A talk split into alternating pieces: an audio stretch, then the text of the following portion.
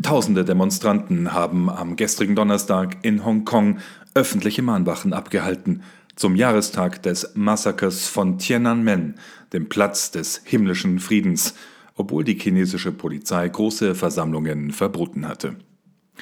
Am Abend des 4. Juni 2020 gingen Tausende auf die Straßen Hongkongs, um des Jahrestags zu gedenken, des Jahres 1989, aber auch um gegen die neuen Sicherheitsgesetze zu protestieren, die der chinesischen Legislative in der Region auferlegt worden sind. Am 4. Juni 1989 feuerte das chinesische Militär auf die prodemokratischen Massendemonstrationen von Studenten auf dem Platz des himmlischen Friedens in Peking, wobei mindestens Hunderte von Menschen getötet und Tausende verletzt wurden. Die Gedenkfeiern zu diesem Massaker werden auf dem chinesischen Festland von der Kommunistischen Partei zensiert und verboten, doch wurden in Hongkong, einer Sonderverwaltungsregion Chinas, bislang jedes Jahr abgehalten, zur Erinnerung an das Ereignis und die Toten. Ursprünglich war eine öffentliche Mahnwache zum Jahrestag im Victoria Park geplant, aber die Polizei schränkte die Veranstaltung wegen Einschränkungen der öffentlichen Gesundheit während der Coronavirus-Pandemie ein. Noch am Donnerstagabend kletterten daraufhin tausende Menschen über die Polizeiabsperrungen im Victoria Park, zündeten Kerzen an und legten eine Schweigeminute für die Opfer von Tiananmen ein, so die Hong Kong Free Press und weitere Medienberichte. An anderen Orten in Hongkong blockierten Demonstranten die Straßen und stießen mit der Polizei zusammen, während sich andere in Teilen der Stadt versammelten und für Demokratie und die neue Sicherheitsgesetzgebung anprotestierten mit Gesang und Geschrei. Ein Sprecher der Diözese Hongkong teilte dem Catholic News Service mit, dass am Abend des 4. Juni besondere heilige Messen angeboten würden und dass die Polizeianweisung gegen die Versammlung im Victoria Park nicht bedeute, dass es keine Mahnwache geben wird, so die Kirche vor Ort. Nach Angaben der South China Morning Post waren über 3000 Bereitschaftspolizisten in der Stadt im Einsatz. Hongkong genoss einen Sonderverwaltungsstatus im Rahmen des Abkommens Ein Land, zwei Systeme, als Großbritannien im Jahr 1997 die Kontrolle über die Region an China mit seiner eigenen Legislative übergab. Dieser Status ist, so warnen die Demokratiebefürworter, aufgrund der Bemühungen der chinesischen nationalen Legislative, Sicherheitsgesetze einzubringen, die der Region ohne Zustimmung der örtlichen Behörden in Hongkong auferlegen, in Gefahr. Am 27. Mai sagte Kardinal Joseph Zen, der Bischof Emeritus von Hongkong, in einem exklusiven Interview gegenüber der Catholic News Agency CNA, wir haben nichts Gutes zu erwarten. Hongkong steht nun einfach völlig unter Chinas Kontrolle. Wir sind sogar in Bezug auf unsere Nahrung und unser Wasser von China abhängig, aber wir haben uns in die Hände Gottes begeben. So Kardinal Joseph Zen. Er sagte weiter, wir sind auf die Hilfe des Himmels angewiesen. Aus menschlicher Sicht haben wir nichts mehr zu hoffen.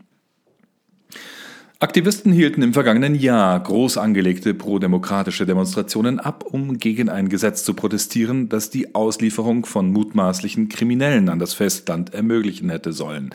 Der Gesetzentwurf wurde schließlich von der Hongkonger Legislative nicht mehr weiter verfolgt. Papst Franziskus und der Vatikan indessen halten sich mit öffentlichen Äußerungen zu Hongkong zurück. Bislang kein Kommentar vom Heiligen Stuhl zu der dramatischen Lage, die auch und gerade Christen in der Region betrifft. Gleich mehrfach öffentlich geäußert hat sich dagegen Papst Franziskus diese Woche zum tragischen Tod von George Floyd und den ebenso tragischen Konsequenzen und Hintergründen in den USA. Der US-amerikanische Kardinal Kevin Farrell wird am heutigen Freitag um 19 Uhr an einer Gebetsveranstaltung in Rom für den toten George Floyd teilnehmen. Farrell, der Präfekt des Dikasteriums für Laien, Familie und Leben im Vatikan, ist der ranghöchste US-Prälat in Rom. Das Gebet findet in der Kirche Santa Maria in Trastevere statt. In einer Pressemitteilung des Veranstalters, der Gemeinschaft Sant'Egidio, heißt es, man werde auch für eine friedliche Koexistenz in den USA beten, die von Protesten erschüttert werden, seit Floyd am 25. Mai in Polizeigewahrsam getötet wurde den Rassismus, aber auch die andauernde Gewalt bei Krawallen und Protesten in den USA hat Papst Franziskus an diesem Mittwoch bei einer Übertragung aus dem Vatikan zur Generalaudienz verurteilt. Papst Franziskus betete um die Fürsprache unserer lieben Frau von Guadalupe für Frieden und Versöhnung in den USA und rief persönlich am Mittwoch auch Bischof Mark Seitz von der Diözese El Paso in Texas an, nachdem dieser an einer Demonstration gegen Rassismus teilgenommen hatte und dort auch für George Floyd gebetet. Seitz berichtete der lokalen Nachrichtenseite El Paso Matters, dass er den zwei- bis dreiminütigen Anruf des Papstes am Morgen des 3. Juni erhalten habe. Wir sprachen miteinander auf Spanisch, so Seitz. Papst Franziskus habe ihm persönlich gratulieren wollen. George Floyd wurde am 25. Mai bei seiner Festnahme durch die Polizei von Minneapolis getötet. Er wurde festgenommen, weil er versucht hatte, einen gefälschten 20-Dollar-Schein zu benutzen, berichten Medien. Videos zeigen einen auf dem Bauch liegenden Floyd, der wiederholt sagt, ich kann nicht atmen und dabei stöhnt, während ein Polizeibeamter fast acht Minuten lang auf seinem Nacken kniet und weitere Beamte tatenlos zuschauen. Floyd wurde in ein örtliches Krankenhaus gebracht, wo er wenig später verstarb. Sein Tod löste landesweit Proteste aus, auf die auch Plünderungen und Ausschreitungen in zahlreichen Städten folgten. Kevin Farrell, der heute für George Floyd betet, ist gebürtiger Ire und ein US-Bürger, äh, der als Bischof von Dallas diente, als der Papst ihn im Jahr 2016 zum Präfekten des neu gegründeten Dikasteriums für Laien, Familie und Leben ernannte.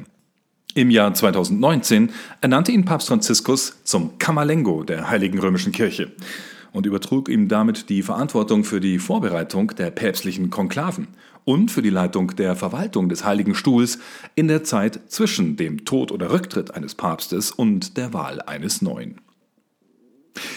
In Deutschland überschattet nach wie vor die Coronavirus-Krise unterdessen das Leben der Kirche. Die Maßnahmen gegen die Pandemie überschatten auch und gerade Fronleichnam, die traditionellen Prozessionen, bei der am Hochfest des Leibes und Blutes Christi Katholiken in aller Welt öffentlich ihren Glauben an die Realpräsenz Christi im Sakrament der Eucharistie demonstrieren, sie fallen heuer in Deutschland weitgehend aus. Im Erzbistum Köln werden ab dem heutigen Freitag zumindest kostenlose Karten angeboten für ein Pontifikalamt mit Kardinal Rainer Maria Wölki. Um 10 Uhr wird er mit 300 Gläubigen auf dem Roncalli-Platz in Köln feiern. Weitere Messen sind im Dom geplant von 7 Uhr morgens bis 17 Uhr nachmittags. Nach dem Pontifikalamt wird zumindest eine kleine, geschlossene Sakramentsprozession durch einige Straßen der näheren Domumgebung mitziehen, wie das Erzbistum mitteilte. Die besondere Situation in diesem Jahr erlaubt uns leider nicht, dass sich Gläubige der Prozession anschließen oder entlang des Weges versammeln können, erklärte der Dom- und Stadtdechant Robert Kleine. Neben dem Kardinal werden ihr Vertreter aus Kirche und Stadt angehören, die das Allerheiligste unter Einhaltung der Abstandsregeln stellvertretend durch die Straßen der Stadt an ausgewählte Orte tragen werden. Ich danke für das Verständnis und ich freue mich mit allen Gläubigen auf eine hoffentlich wieder traditionelle Prozession im nächsten Jahr, so Robert Kleine. Die Prozession in Köln endet gegen 12.30 Uhr mit einem öffentlichen Gottesdienst im Dom, für den wiederum Zugangskarten erforderlich sind.